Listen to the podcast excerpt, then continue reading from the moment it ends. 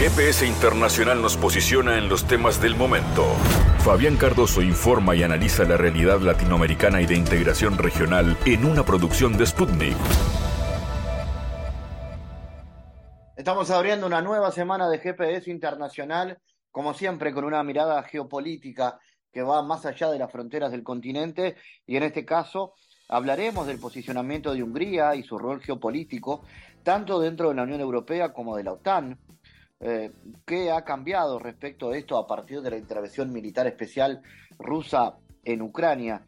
¿Cuáles son las perspectivas también para una salida negociada al conflicto? Y si tiene mucho que ver lo que está sucediendo en el invierno europeo, con un empeoramiento de las condiciones económicas. Alexandro Pagani, habitual analista, estará conversando con nosotros, al igual que Sergio Rodríguez Helfestein, también con una mirada geopolítica internacional, en este caso vinculada a China y el después de eh, su Congreso, eh, sobre todo en la mirada estratégica, en el vínculo con otras potencias y también en su relación con América Latina. ¿Qué podemos esperar de China y eh, su planteo vinculado a la ruta de la seda, entre otros eh, planteos políticos eh, diferenciales y estratégicos. Bueno, con Sergio Rodríguez Helfestein estaremos conversando. El espacio también para la música y el trabajo que la banda uruguaya Pola 8 ha llevado al Uruguay y también fuera de fronteras, con una mezcla interesante de fusión donde el candombe uruguayo es protagonista.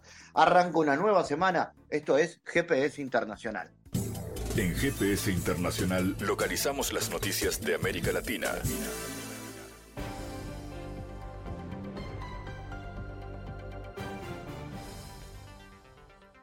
Momento ahora de noticias. El petróleo de Rusia seguirá teniendo demanda en los mercados internacionales, afirmó el viceprimer ministro Alexander Novak. Rusia es el mayor proveedor de crudo a los mercados de energía internacional. El petróleo ruso siempre ha tenido y seguirá teniendo demanda. Van a cambiar los mecanismos logísticos, las cadenas de suministro, pero no vemos ninguna tragedia en ello, afirmó Novak a los periodistas. El viceprimer ministro apuntó que las condiciones actuales son más complicadas que en el pasado y obligan a utilizar nuevas herramientas, nuevos mecanismos de seguro, transporte o interacción entre empresas, y que se multiplican los comerciantes implicados en la distribución del crudo ruso. Novak alertó de un posible desabastecimiento en el mercado, y una mayor subida de los precios a raíz de esta decisión. Vuelven a cometer un error al poner límites con métodos que no son del mercado. Podría acarrear un recorte de inversión y la futura escasez de estos recursos, lo que a su vez se traducirá en una mayor alza de los precios. El gobierno de Turquía llamó a Suecia a cumplir por completo los acuerdos alcanzados para aprobar su ingreso en la organización del Tratado del Atlántico Norte. Suecia no ha cumplido con todo lo previsto, hay un memorándum concreto con puntos concretos, declaró el ministro de Exteriores turco en una rueda de prensa conjunta con su par romano. Turquía condiciona el ingreso de Suecia en la OTAN al cumplimiento de varias exigencias, entre ellas que deje de apoyar al Partido de los Trabajadores del Kurdistán y entregue a varios integrantes de la facción que se ocultan en la nación nórdica. La operación militar lanzada por Rusia en Ucrania el pasado 24 de febrero obligó a Finlandia y a Suecia a replantearse su tradicional política de neutralidad e inclinó a la opinión pública a favor del ingreso de la OTAN, y el 18 de mayo ambos países nórdicos presentaron sus solicitudes para adherirse a la Alianza Atlántica. El 18 Finlandia y Suecia presentaron sus solicitudes para adherirse a esta alianza y el 5 de julio firmaron los protocolos de incorporación en el bloque bélico que aún deben ser ratificados por los 30 países miembros. Hasta la fecha solo Hungría y Turquía no han avalado el proceso de adhesión de los dos países nórdicos. El asesor de Seguridad Nacional de Estados Unidos, John Bolton, declaró en una entrevista que está listo para considerar entrar en la carrera presidencial de 2024. Me gustaría ver declaraciones germanescas de todos los posibles candidatos. Si no veo eso, entonces voy a considerar seriamente entrar en la campaña presidencial, dijo Bolton. Una declaración germanesca es la jerga política para referirse a una declaración directa de un candidato potencial, en la que anuncia que no se presentará a un determinado cargo electo. El término deriva del general William Sherman, que declinó presentarse a las elecciones presidenciales de 1884 diciendo no aceptaré si me nominan y no serviré si me eligen. Bolton también respondió absolutamente cuando se le preguntó si está dispuesto a considerar la posibilidad de presentarse a la carrera presidencial de 2024. El primer ministro de Hungría, Víctor Orbán, llamó a reconsiderar las sanciones impuestas contra Rusia, apoyando la declaración del presidente francés Emmanuel Macron sobre las diferentes consecuencias del conflicto ruso-ucraniano para la Unión Europea y Estados Unidos. El presidente Macron tiene razón. El costo de la guerra entre Rusia y Ucrania no es el mismo en ambos lados del Atlántico. Si queremos que la industria europea sobreviva, debemos resolver rápidamente el problema de la crisis energética europea. Es hora de revisar las sanciones, escribió Orban. Macron declaró el 5 de diciembre en una entrevista con la cadena de televisión CBS que el costo del conflicto sobre Rusia y Ucrania no es el mismo en ambos lados del Atlántico, al recordar que Europa es un comprador de gas y petróleo, mientras que Estados Unidos es un productor. De este modo, señaló el presidente francés, hay una gran brecha que afecta al poder adquisitivo y la competitividad de las sociedades. La Unión Europea vive una crisis energética por los altos precios del gas derivados de las sanciones de Bruselas al combustible procedente de Rusia por su operación militar en Ucrania, lo que disparó las facturas de electricidad.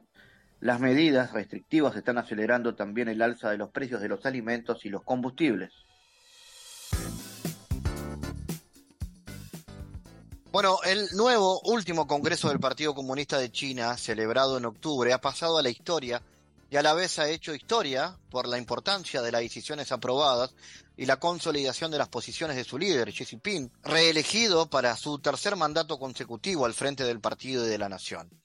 El presidente Xi Jinping declaró que su país se está embarcando en un nuevo camino para construir un Estado socialista moderno con el objetivo de lograr el gran rejuvenecimiento de la nación china. Vamos a profundizar en torno a la significación estratégica de este Congreso en el marco de los turbulentos tiempos históricos que vive la humanidad Estamos en contacto con el analista venezolano Sergio Rodríguez Heffelstein. Sergio, ¿cómo ubicas la importancia de este Congreso en el posicionamiento de China en la política internacional contemporánea? ¿Estamos ante los albores de un nuevo orden mundial? Eh, hola Fabián, ¿cómo estás? Saludos, muchas gracias por esta nueva invitación. Mira, eh, este, el, eh, Xi Jinping fue elegido secretario general por primera vez en el decimoctavo Congreso. Fue reelegido en el noveno y como tú dices bien, por, eh, es elegido por tercera vez en este vigésimo Congreso.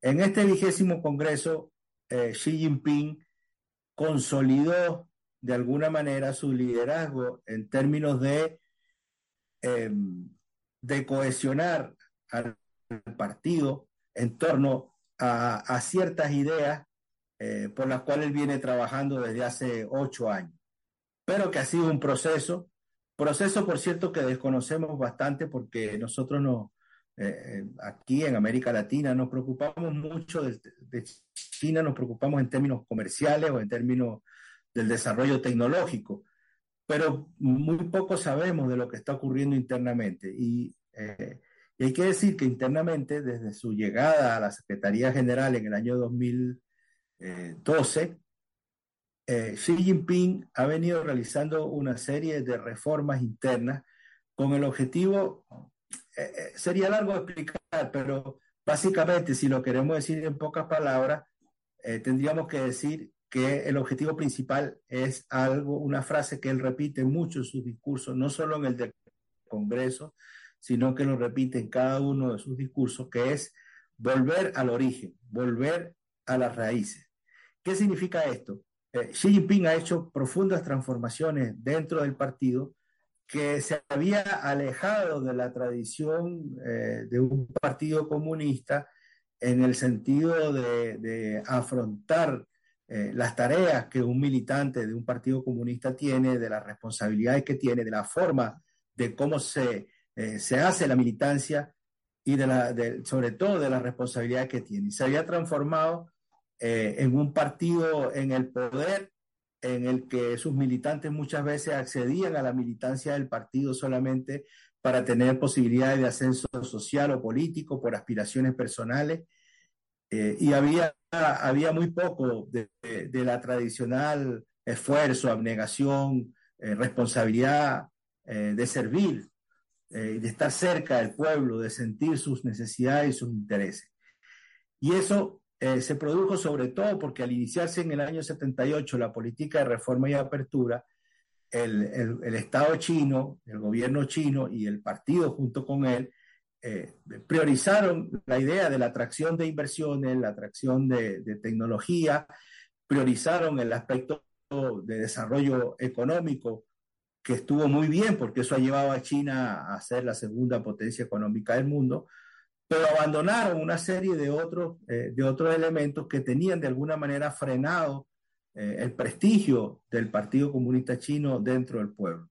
Entonces yo creo que el, el, si tú me preguntas, estás preguntando cuál es el elemento principal de, de, este Congreso, yo creo que este Congreso ha tenido un fuerte contenido ideológico, un fuerte contenido político. Se habló en el Congreso de la chinización del marxismo, es decir, eh, de hacer una interpretación del marxismo desde la realidad china para avanzar eh, en las metas estratégicas. Yo creo que este Congreso, a diferencia de los dos anteriores, es un punto de partida en el cual eh, Xi Jinping ha consolidado su liderazgo y el liderazgo, el, liderazgo de, en función de retomar las tradiciones históricas que llevaron a fundar el Partido Comunista Chino hace 100 años. ¿Qué cosas tuvo que adaptar China en su constitución para adaptarse a los nuevos tiempos del mundo? ¿Hubo cambios, reformas ahí también? Bueno, cuando se habla de enmienda a la constitución, no es a la constitución de China, es a la constitución del Partido Comunista de China. Eh, eso es lo que muchos partidos que nosotros conocemos aquí en América Latina se llama estatutos. Ellos lo llaman constitución, del Partido Comunista Chino. Y efectivamente hay una serie de, de, cambios, de enmiendas para adaptar eh, al Partido Comunista China a los, a los nuevos tiempos. Uno de los principales cambios es la incorporación de todo el aporte teórico que ha venido haciendo Xi Jinping eh, sobre el socialismo con, con características chinas. Eh, y eso se sustenta básicamente en una combinación del marxismo, de, la filosofía antigua china y de la tradición y la cultura milenaria eh, de China. De manera de eh, utilizar estas tres fuentes para construir, para imbricar una teoría propia china, que es lo que eh, ellos llaman el socialismo con, con, con peculiaridades chinas. Y todo esto en función de, eh, una vez cumplidos los objetivos de China que se conmemoró el año pasado, ahora se preparan para metas y objetivos muy superiores eh, para la conmemoración de las, del centenario de la fundación de la República Popular China en, en el año 2049. Esto requirió de una serie de transformaciones eh, en, en, en, la estructura y en la constitución del Partido Comunista eh, de China para eh, modificarlo a favor de eh, establecer un funcionamiento mucho más concreto y mucho más estricto, como decía anteriormente, recuperando el espíritu fundacional que tiene que ver con un apego del Partido Comunista de China al pueblo, lo cual parecía haberse estado deteriorando.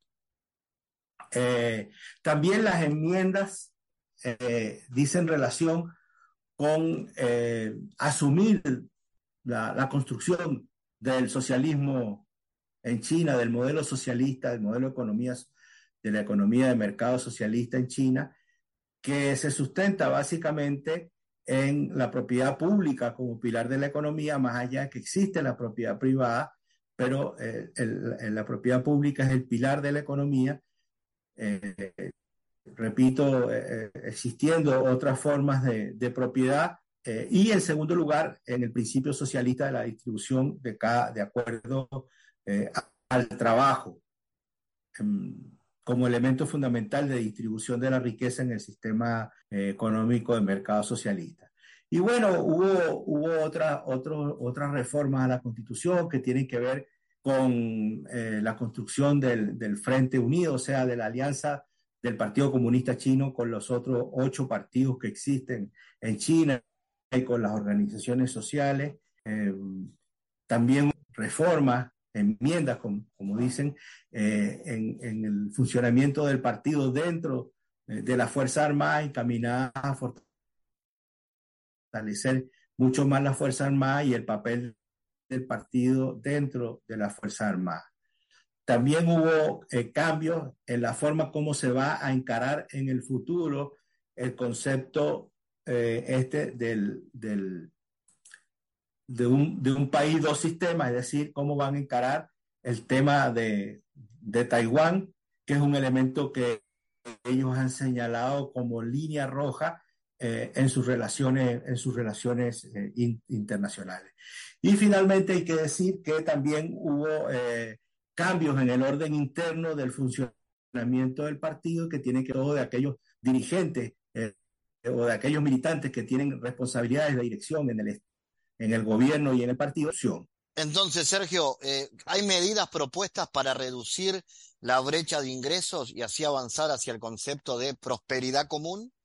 Sí, claro. Eh, una vez superada, como dije antes, en el año 2020, el objetivo de eliminar la pobreza extrema, ellos se plantean eh, en el año 2049 eliminar definitivamente la pobreza. Eh, es decir, transformar a China en un país con una mayoría de ciudadanos en la, en la clase media.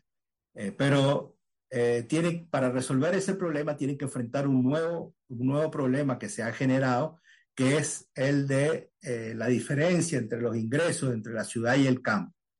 Entonces, este objetivo de prosperidad común significa eh, precisamente eh, establecer un, marco de distribución de la riqueza que permita reducir la brecha, eso que, que, se llama el coeficiente Gini, que en las condiciones actuales de China podría conducir hacia, hacia un conflicto. Es más, yo creo que es el, es el principal reto que tiene China si quiere evitar eh, que se produzcan eh, conflictos internos, eh, lo cual significa una mayor inversión social en, las áreas rurales,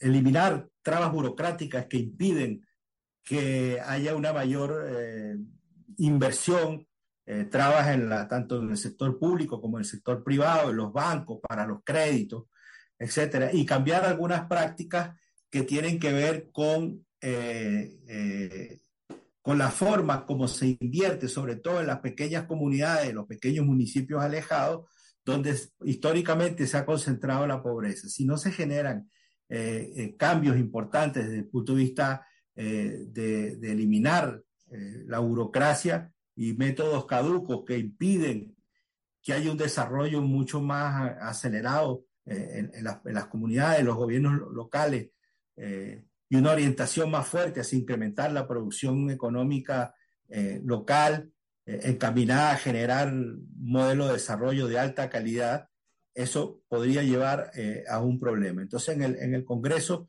se puso énfasis en la necesidad de cerrar esa, esa brecha de, de, riqueza a fin de lograr lo que ellos llaman la, la prosperidad común para todos. Y eso tiene que ver con por un lado, una mayor eh, inversión del Estado y un mayor eh, trabajo del Estado eh, en, los sectores más, más, más excluidos, y por otro lado también un control a los hipermillonarios, a los super ricos, a, a, aquellas personas que tienen ingresos muy, muy elevados, a fin de combinarlos a que parte de esa riqueza sea eh, utilizada eh, en, la, en, la, en, esta tarea de la, de la prosperidad eh, común. Fíjate que la cifra que ellos manejan es que el ingreso per cápita de los residentes urba, urbanos fue de casi 2,57 veces el de los residentes rurales. Y ellos plantean en los próximos años reducir eso de 2,57 a 2, en el objetivo de irlo reduciendo cada vez más, de manera, lo que se está reduciendo en el fondo es el, coeficiente Gini, es la, es, es la diferencia entre el ingreso, entre los que más reciben y los que menos eh, reciben. Ya en China hoy hay un 35% de la población que es clasificada como de ingresos medios, que todavía está muy distante de, de los países desarrollados de Europa, de Estados Unidos, Canadá, etcétera. Entonces ellos eh, necesitan eso y por eso se han planteado esta meta de la prosperidad común hacia el año 2049, cuando debe ser lograda definitivamente. Sergio Doribe Helfestein, como siempre, gracias por tu análisis. Gracias, Fabián. Analizamos los temas en GPS Internacional.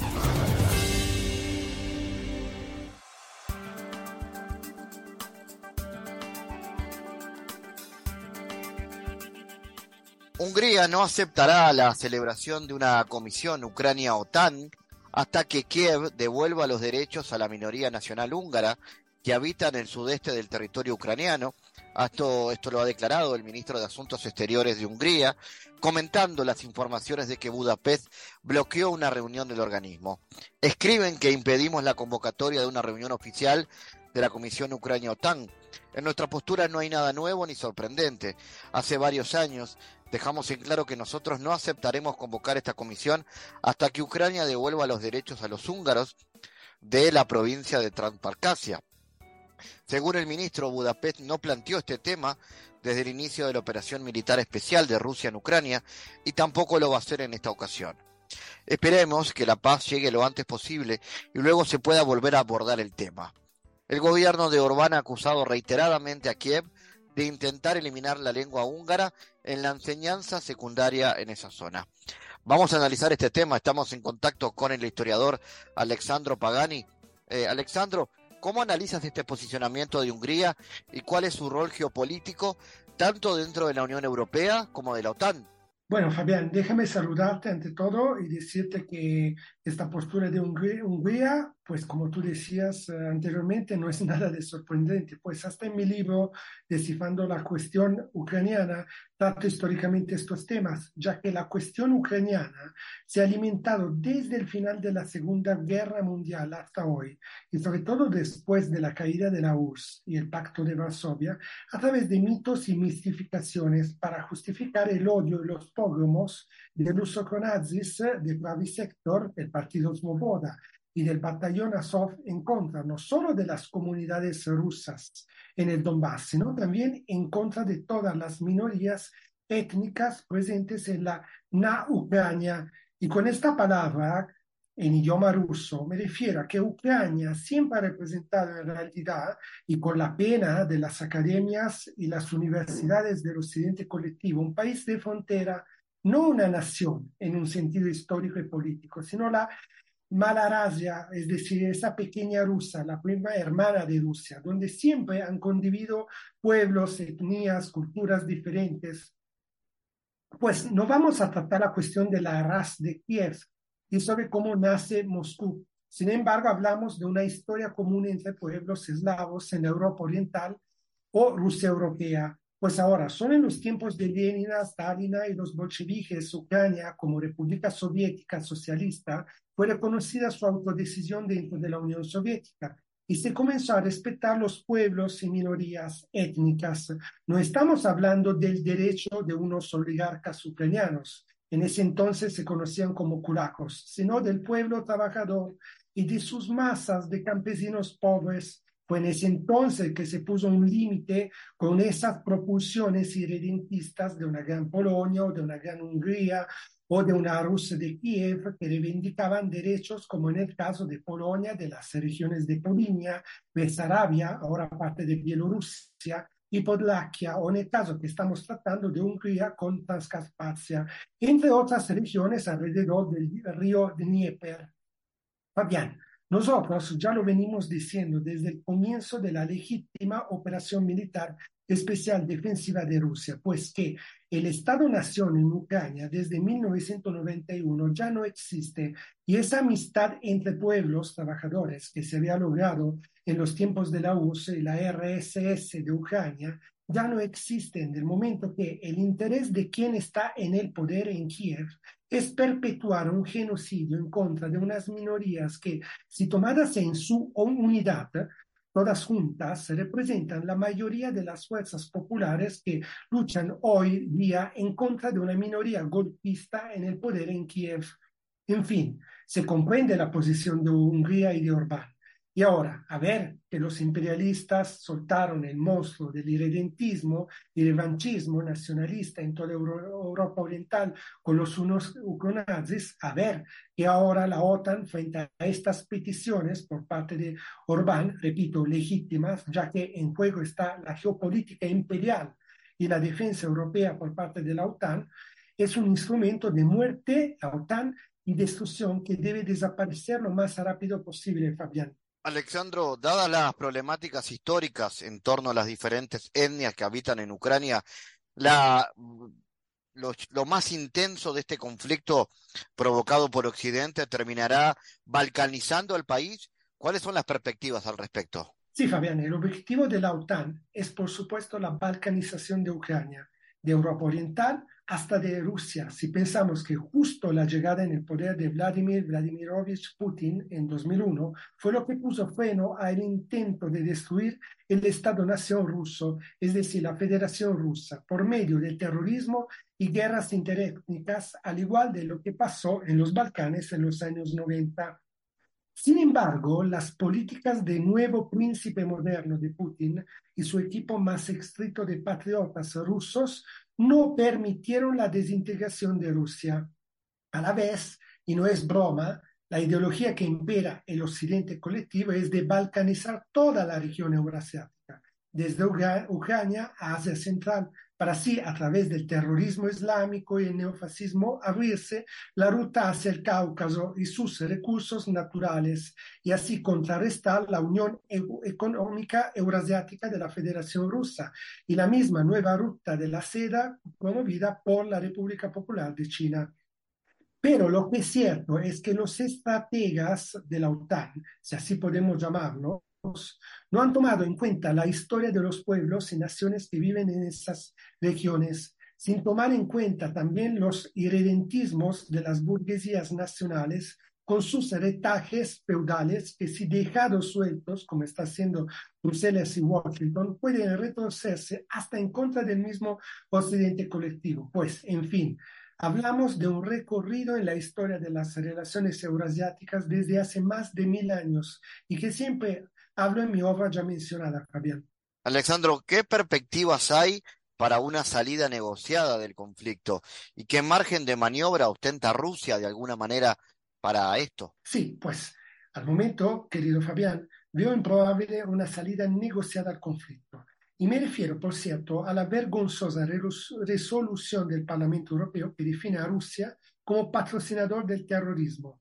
Ahora, Señalar a Rusia como país terrorista es un punto de no retorno que aleja en lugar de acercar una solución política. Al hacerlo, la única opción militar queda en el terreno. Y la opción militar continúa, golpea en primera instancia a la población civil del Donbass, que sufre las incursiones del ejército ucraniano armado hasta los dientes por el occidente colectivo, sin mencionar la petición de Zelensky de que la OTAN envíe los misiles Patriots de fabricación estadounidense a los terroristas ucronazis, algo que si se hiciera real, representaría, de acuerdo con María Zakharova, portavoz del Kremlin, la prueba contundente de una participación directa de Estados Unidos y la Unión Europea en la guerra con sus consecuencias Ahora, Fabián, ¿quién sopla aún más fuerte sobre esta crisis cuando Rusia desde luego propone un acuerdo de paz? Evidentemente no se quiere comprender, o más bien, es evidente que los que gobiernan en Occidente poco le importa la suferencia de sus pueblos que viven una crisis energética que, aunada a la inflación y al crecimiento salarial, llevará muy temprano a un crack económico sin precedentes a nivel mundial. Pero se entiende que la inflación siempre ha representado una herramienta para robar al trabajador y donde el crecimiento salarial va detrás del aumento de los precios de los productos básicos. Todo esto, si ya no está pasando, Fabián, llevará a una caída de los salarios reales, reduciendo así los costos de producción capitalistas y aumentando la explotación. Alexandro Pagani, gracias por tu análisis para GPS, como siempre. Gracias a ti. En GPS Internacional navegamos por la sociedad y la cultura.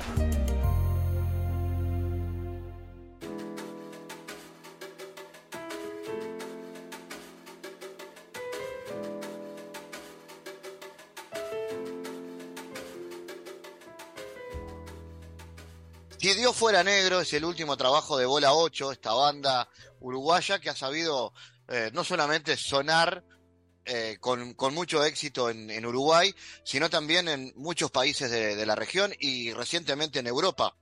Vamos a recibir a Carlos Bocha Pinto, que es el alma mater de esta banda de Bola 8, para que nos cuenten en qué andan, cuál es el presente de esta, de esta banda que tiene además una particular definición dentro de la música latina o tropical, como se le quiera llamar, que es la forma de fusión específica que tiene Bola 8. Bienvenido, Bocha. Bueno, ¿cómo andas, Fabián? Tanto tiempo. Este, eh, un gusto, un gusto la, la invitación a esta nota. La verdad que me gusta, me gusta mucho hablar y que la gente conozca un poco más de, de qué se trata, ¿no? Que, la gente conoce a veces al artista y no conoce, no conoce muchas cosas.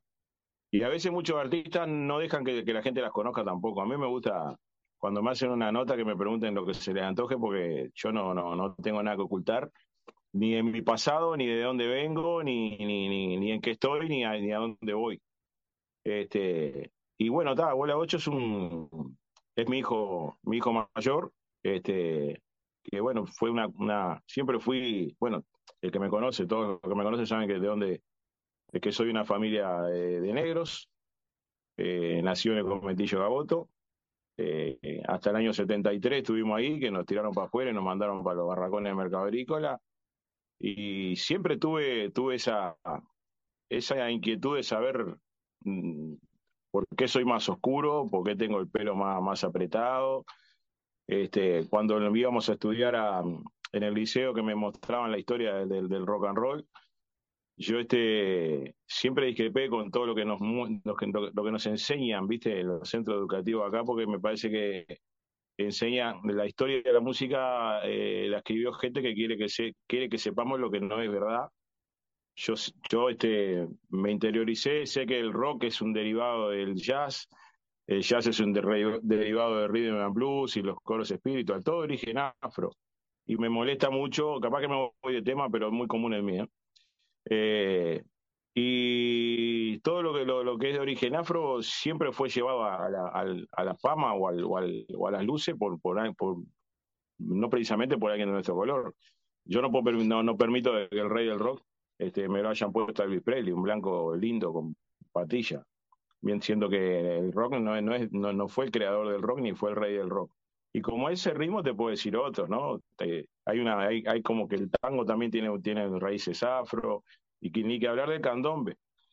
Y llegando al, punto del candombe, cuando a mí se me dio la posibilidad de, de, entrar en el mundo de la música, de la música tropical, este, el que me dio la llavecita, ya sabemos que fue el Fata, me permitió poder este, desarrollar mis locuras artísticas y fue ahí donde, donde, donde metí la fusión de candombe con plena y a partir de ahí empezó un poco a cambiar toda, toda, la, toda la, la, parte de, de, una movida que estaba muy cerrada, muy discriminada, y a partir de las fusiones empezó a mirarse de otra manera, se empezó a respetar un poco más. Hoy lamentablemente me parece que involucionamos musicalmente, pero bueno, yo seguí por el camino de la fusión con Bola 8, este, cuando se dio la oportunidad de, de, armar mi grupo.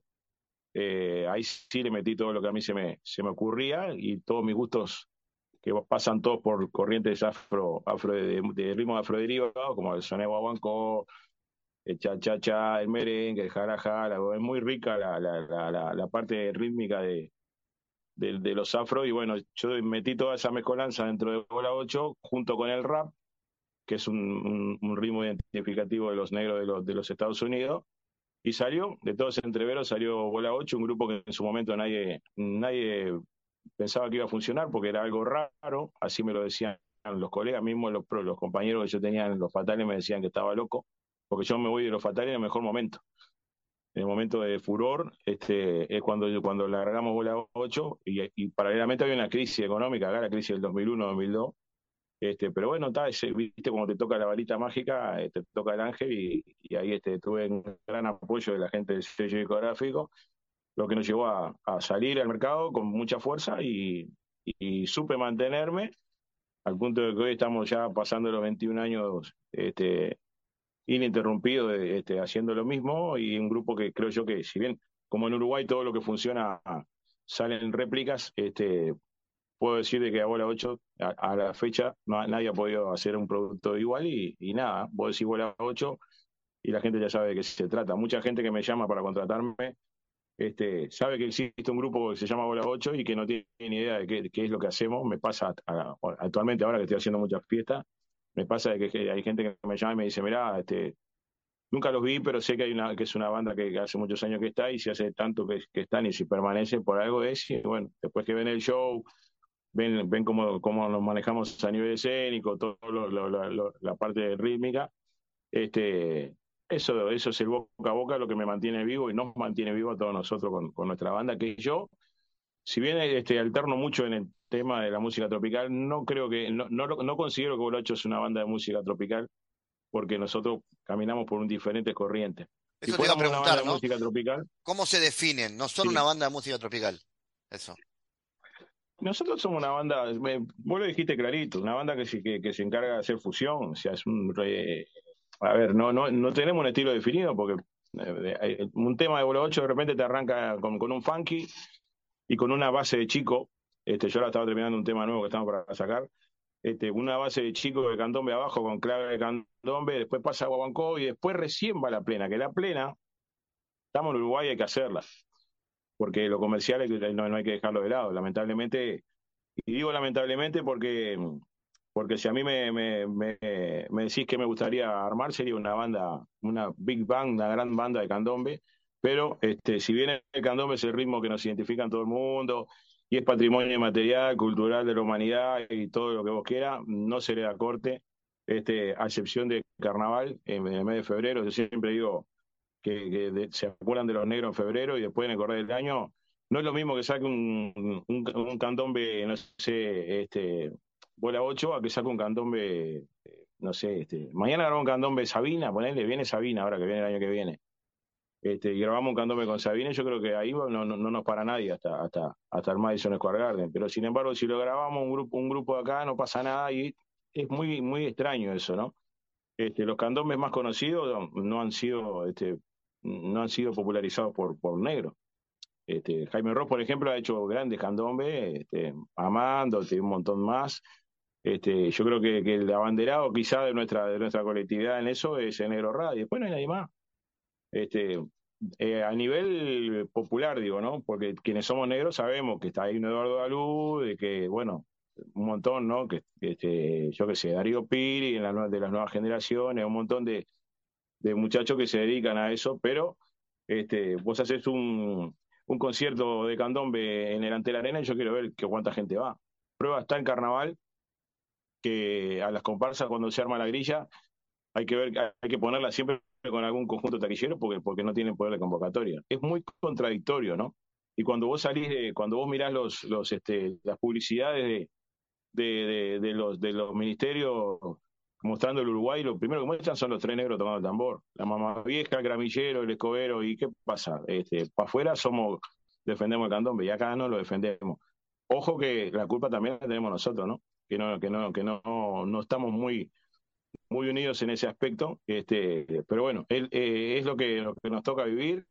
Y yo desde mi lugar, eh, con Bola 8, trato siempre de, de, mantener esa identidad, de que, de, que, somos negros, tener negros en la delantera, este, creo que somos el grupo que, que, ha, ha sido pionero en, en, en, poner cantantes negros en un momento en el que no, no, no tenían lugar en la delantera de los grupos porque previo a eso estuvo la NBA, que ese grupo de mi hermano Alfonso, que ese yo, se lo produje todo yo, y después cuando me largué con la bola 8, me largué con una nueva generación, pero siempre manteniendo la identidad y dándole, dándole trabajo a, a un sector de la sociedad que antes era, había que ser lindo este, y tener ojos claros para poder estar cantando en una orquesta. Si eras negro y te andabas bien con, tocando, ibas para atrás. Este, bueno, y yo un poco, en siempre lo digo y siempre lo voy a seguir diciendo, y en este disco este, que se llama Si yo fuera negro, trata un poco de eso. Este, a nivel, tirar una, una crítica eh, a nivel social de, nuestro lugar haciendo música, porque ahí en, el, en ese tema, si bien es un tema, es un cover que se hizo hace muchos años, este, trata tal cual la que es la problemática actual del negro, ¿no? Que fue, es y va a seguir, que no se ven negros en, en, en los lugares de privilegio, que no se ven negros cuando digo no se ven, quiere decir que se ven poquito, casi nada. En, el ambiente político no hay un presidente negro, Este, no, no, vos vas a un centro de educación y, y, a los negros lo ves limpiando en un banco, si ves un negro este, eh, de ejecutivo, capaz que son, son excepciones. Siento que sí hay abogados negros, escribanos negros, profesores profesionales negros, o sea, es un poco, eh, si escuchan un poco el ese tema, trata un poco de eso. La historia te la muestran a Cristo, este, un flaco precioso, ojos verdes con pelo largo. Los próceres son todos, todos también. O sea, eh, nosotros existimos en la historia, nos muestran a negro como, como quieren que lo veamos. Yo en ese aspecto discrepo mucho y cuando me, tengo la posibilidad de, de, tirar algún palito, por decirlo de alguna manera, desde el pentagrama trato de hacerlo. Eh, vos ya me decías que este tema tiene una historia, es, bastante, bastante viejito. Sí, Un clásico. Es, un tema viejo, es un, es un clásico, sí, es un clásico de la, de la, de la salsa, de la música salsa. Se llama Roberto, Roberto Angleró, el autor. Este, fíjate que antes la problemática de negro era mucho más, más peor que la, la de ahora, que la de ahora. Y sobre todo los negros de, de, de, otros países sufrieron más que los de acá. Este, y, y, con un sentido jocoso hicieron ese tema que fue un éxito, fue un boom. Este, y yo hace años que estaba por sacarlo y tenía temor de hacerlo por el que dirán, por, y, después de, después que cumplí los 50 y tuve un quebranto de salud bastante jodido, dije, bueno, no me puedo morir sin hacer lo que a mí se me antoja. Y bueno, el próximo, el disco, próximo disco que haga, voy a tirar ese tema y así fue, lo largamos, le dio el nombre al disco y si bien hoy los discos no son, no son muy, no, no están muy de, de moda, el artista, sacar un disco para un artista es como, es como una copa para un, para un deportista o una medalla para un deportista que va a competir. Entonces, este, gustó, creo que gustó, todo el mundo eh, que, que, lo, que se lo, se lo obsequio, se lo doy, o que me llaman mismo para, para comprármelo, o me quedan copados con, con la portada, con, con el, la letra. Dentro de ese disco también hay, hay otro tema que se llama mm, Trabajo como Negro, un, este, un dicho, una frase que, que, fue prohibida hace un tiempo. Yo te hice un tema también que dice Trabajo como Negro, que, que habla también de la problemática social del negro. Y después hay otro tema también que trata de, la, de, la violencia doméstica, es el último tema del disco, este, que se llama Ni Una Menos. O sea, es un disco con bastante contenido. Eh, es un grupo el nuestro en el que no hace letras eh, con, con, con malas palabras, pero sí temas con sentido social y obviamente temas comerciales porque también es un grupo que se dedica a, hacer bailes y fiestas. También te iba a preguntar eso, ¿no? ¿Hay un determinado compromiso en las letras más allá de la fiesta, de la alegría? Sí, sí, claro, claro. Sí, porque para nosotros sería más fácil hacer un tema que diga negrita, mueve la cintura, para acá, para allá, para acá, para allá, y chimpún, chimpún, tema de dos tonos, como la mayoría de, de los temas de, esa movida son y bueno, y, y clean caja, como dicen todos. Pero a mí me gusta, yo qué sé, me gusta también con melodía decir, decir cosas, ¿no? Decir, eh, desde, desde, muchos años, hace muchos años que venimos haciendo eso, ¿no? Pero este, en este disco creo que le pusimos más, más, este, más énfasis a la parte social, eh, porque creo que de a poco hay que ir ganando espacio. Eh, por suerte, la sociedad va cambiando y, y racismo va a haber toda la vida, o capaz que clasismo, porque yo siempre digo que no es lo mismo un negro conocido que un negro desconocido. Eh, pongo siempre el ejemplo de Chengue Morales, que, que, es más negro que una cubierta de un auto, y sin embargo, cuando lo ven, la gente se quiere sacar foto con él, pero sin embargo, ves un negro como el Chengue con un mameluco de la intendencia y capaz que los seguridad te empiezan a rodear cuando entras a un banco cambian cheque. O sea que no sé si, si el uruguayo capaz que no es tan racista, sino que es más clasista. Si sos un negro medianamente conocido, te quiero, y si sos un negro que no que del montón, este, te tiro para el costado. Eso es, lo que lo que lo podemos contar lo que lo vivimos, ¿no?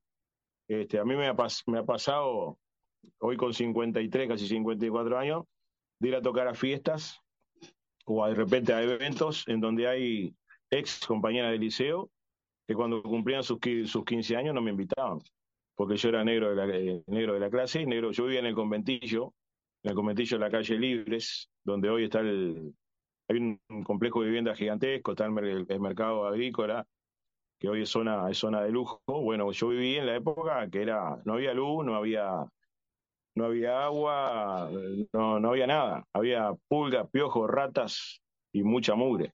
Era todo mugre y ahí nos tiraron a nosotros. yo me crié ahí, hasta los 26 años viví ahí, desde los 4 hasta los 26 años. Este, y claro, yo iba al colegio de Don Orione, que no era un colegio, en realidad era, era como un hogar que, en el que no, el cura Rafael, me acuerdo, nos daba lugar para que estuviéramos ahí, porque mi vieja trabajaba de limpiadora y mi padre era, era recolector de residuos, trabajaba en la intendencia. Este, y, y, mis hermanos todos laburaban, entonces yo era, soy el más chico eh, y había que dejarme con alguien y me, ponían ahí de las 8 de la mañana hasta las, hasta las 5 de la tarde. Entonces, bueno, cuando llegaba la época de, de los cumpleaños de 15, cuando eso fue en el liceo 17, me, me, acuerdo, hay cosas que te quedan marcadas para toda la vida, ¿no? Este, yo seguía viviendo, obviamente, en el conventillo y no me invitaban a ningún cumpleaños de 15. Me perdí como, no te miento, 8 o 10 cumpleaños de 15 en los que le daban las tarjetas a los compañeros y me decían, vos, negro, no te invitaron, no, a mí no me invitaron. Y hoy yo voy a tocar una fiesta y viene de repente fulanita de tal a decirme, ¿te acordás que íbamos juntos al liceo 17? Este, eh, sí, ¿cómo no me acordás de vos? Sos fulana de tal. me das una foto y le digo que no. Le digo que no y no les explico por qué. Pero, viste, son esas, esas cosas que te quedan. Este, y a lo que voy es a que eso, viste, si sos un negro conocido, eh, te quiero, y si sos un negro pobre, no te quiero.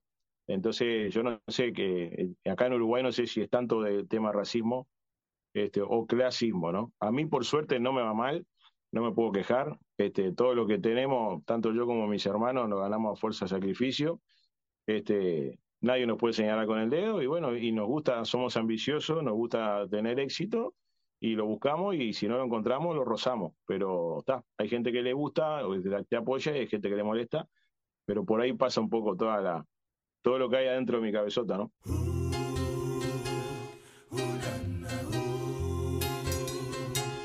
Sin ti no me va bien, tampoco me va mal.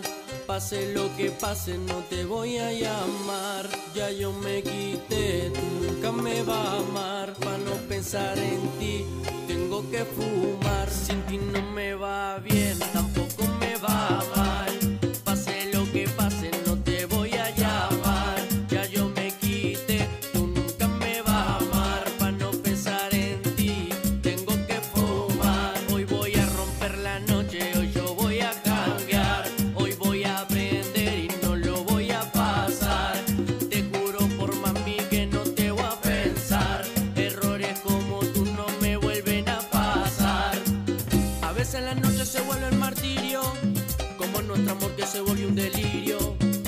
Matan en guerra este reino sirio. Ey, la botella de vino terminan en vidrio.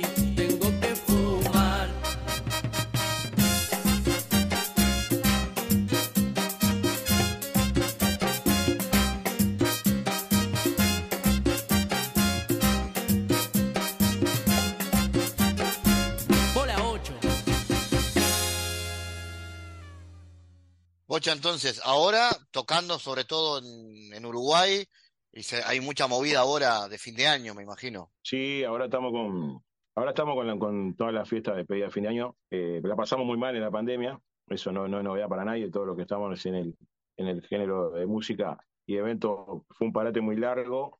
Este, muchos colegas quedaron por el camino, tuvieron que vender la mayoría de sus equipos y, y toda la, la- la indumentaria que tenían para poder este, vivir de eso, lo tuvieron que vender y hoy tengo, hay amigos que están trabajando en la construcción, músicos que se dedicaron a otra cosa, gente que vendió y puso un, un almacencito, porque claro, lo único que se vendía en pandemia era la comida. Yo por mi lado, este, por suerte tengo una compañera que es de fierro y, y este, cuando a mí me pegó el bajón, ella empezó a, a vender ropa usada en una feria que pasa por acá, por la puerta de mi casa, yo vivo en el barrio de los Bulevares. Este, eso es otra cosa, cuando yo me vine a vivir al barrio de los Bulevares, los vecinos decían, ¿qué, qué haces vos acá?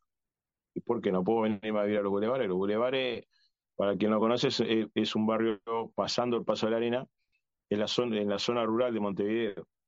Este, yo me vine para acá y fue lo mejor que me pudo haber pasado haberme, haberme venido para este barrio. Pero claro, la gente dice, oh, se come como nosotros decimos, se come el color, el colorete, el gocha del gocha tiene que vivir en, ¿dónde tengo que vivir yo? ¿En Solimar? ¿En, en, en Carrasco? No, porque estoy viviendo en un barrio que, que, es un barrio de las afueras de Montevideo, barrio maravilloso, donde la tranquilidad es lo máximo este, cero, si bien hay delincuencia en todos lados, acá todo es menos, todo es menos, desde, los impuestos que son menos, que eso me encantó, hasta la, hasta la delincuencia, todo es, todo es menos, este, y una tranquilidad, una paz espectacular. Entonces, bueno, acá pasé una feria los sábados y mi señora cuando, cuando a mí me pega el bajón, un sábado se le, se le da por abrir el ropero y empezar a sacar ropa de ella, ropa mía, ropa de mi hijo. Se armó una mesita con, con dos caballetes en la puerta y empezó a vender en la feria ropa usada. El primer fin de semana hizo un cornacito de casi tres mil pesos, segundo lo mismo, el tercero un poquito más. Ahí yo me sentaba, llevaba mate, estaba con ella, hasta que un día dije, oh, este, eh, nos quedamos sin ropa usada, porque ya muchos amigos nos habían dado ropa y, no había más. Y bueno, vamos al barrio judío a ver, a ver qué hay. Y ahí, bueno, empecé a ir al barrio judío, a caminar, a comprar saldo. Este, obviamente ahí empezó mucha gente conocida, vos, ¿qué anda? Me empezó mucha gente a darme una mano. Increíblemente me dio una mano mucha gente de que, que yo nunca ni sabía que, que, que, me conocían. Muchos conocidos dejaron de existir, se fueron, se alejaron. También la pandemia este, nos sirvió para, para, para hacer un, un, para pasar el antivirus dentro de nuestra, de vida, porque mucha gente que, la iba, que iba de amigo también en ese momento desapareció. Hoy increíblemente volvieron a aparecer y obviamente tienen, bloqueado todo, porque yo este, en las malas se ve lo bueno. Y después de ahí este, me enganché yo con el tema de la venta de ropa. Un gran amigo que tengo, justo paralelamente había cerrado una cadena de tiendas y, y me tuve una reunión con él porque yo quería interiorizarme un poco en ese negocio porque no sabía.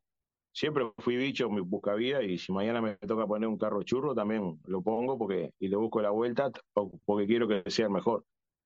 Entonces fui a hablar con mi amigo, mi amigo me, me, dijo, bueno, mira, yo te doy una mano, me dio maniquí, me dio ropa, me dio de todo un poco y tenía mucha cosa al momento de que no sabía dónde ponerla. Y, y tenemos un ómnibus, el ómnibus de, de que usábamos en carnaval, lo tenía parado en el fondo de casa.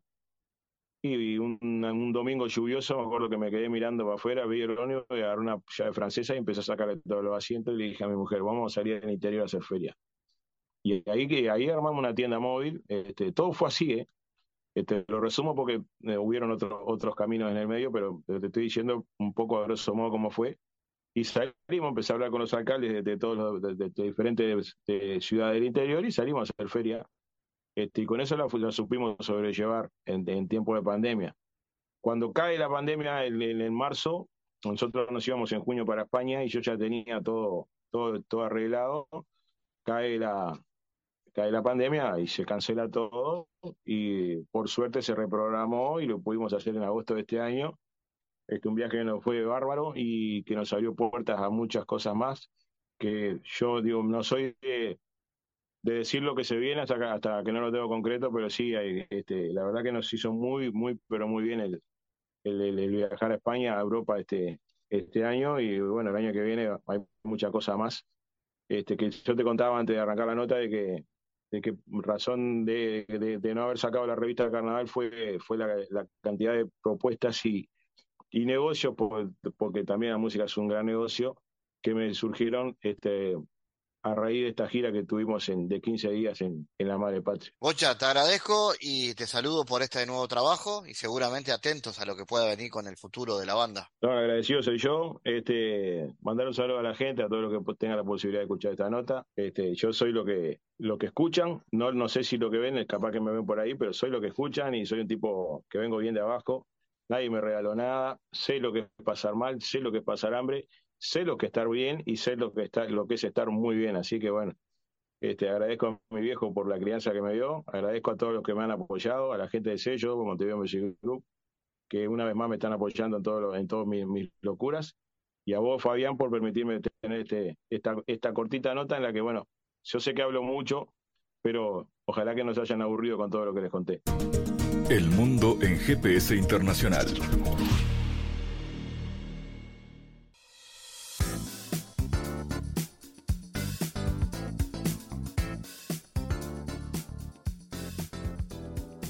En diálogos geopolíticos analizamos diversos asuntos que atañen a la política mundial, desde el abordaje de los ámbitos multilaterales de articulación política a nivel global hasta las cualidades y los propósitos de las configuraciones regionales, tanto en América Latina así como en otras regiones. Nuestro objetivo es poner foco a una gran diversidad de temas que atañen a la geopolítica en el mundo contemporáneo. Para eso vamos a recibir a Santiago Caetano, aquí en GPS. Bienvenido, Santiago. ¿Qué tal, Fabián?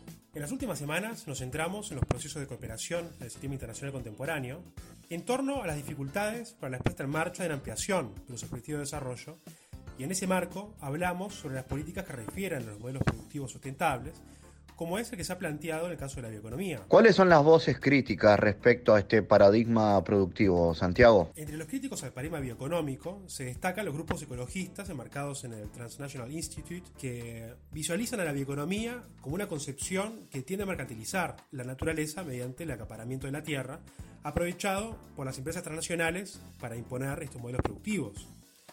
A modo de ejemplo, en ocasión de la Cumbre Global de la Bioeconomía del año 2015, se destaca la conformación de un grupo de organizaciones de la sociedad civil referentes a temáticas como desarrollo, medio ambiente y derechos humanos, que hicieron un llamado a cambiar las estrategias nacionales de los países pertenecientes a la Unión Europea. Y entonces, Santiago, ¿cuáles son los argumentos? Bueno, se alega que dichas estrategias, eh, presentadas con motivo de la cumbre, han representado soluciones falsas y contraproductivas en lo que refiere al cambio climático y la crisis de la provisión global de energía y alimentos, lo cual agravaría aún más los conflictos por los recursos naturales, particularmente en el sur global. Gracias Santiago por tu aporte a GPS Internacional. Gracias Fabián, hasta la próxima. Les recordamos las formas de seguirnos a través de nuestras redes sociales. Somos arroba GPS Inter en Twitter. Estamos también en la red Facebook GPS Internacional y a través de una lista de difusión a través de la red Telegram, donde habitualmente compartimos los contenidos de cada uno de los programas de GPS Internacional, esta producción de Sputnik que se emite en M24 en Uruguay, en las radios públicas de Bolivia, en Radio del Plata en Argentina y a través de nuestra página mundo.sputniknews.com. GPS Internacional es un programa de información y análisis de los temas más importantes del mundo con mirada latinoamericana. Fabián Cardoso en GPS Internacional junto a los protagonistas analizó la realidad. Una producción de Sputnik.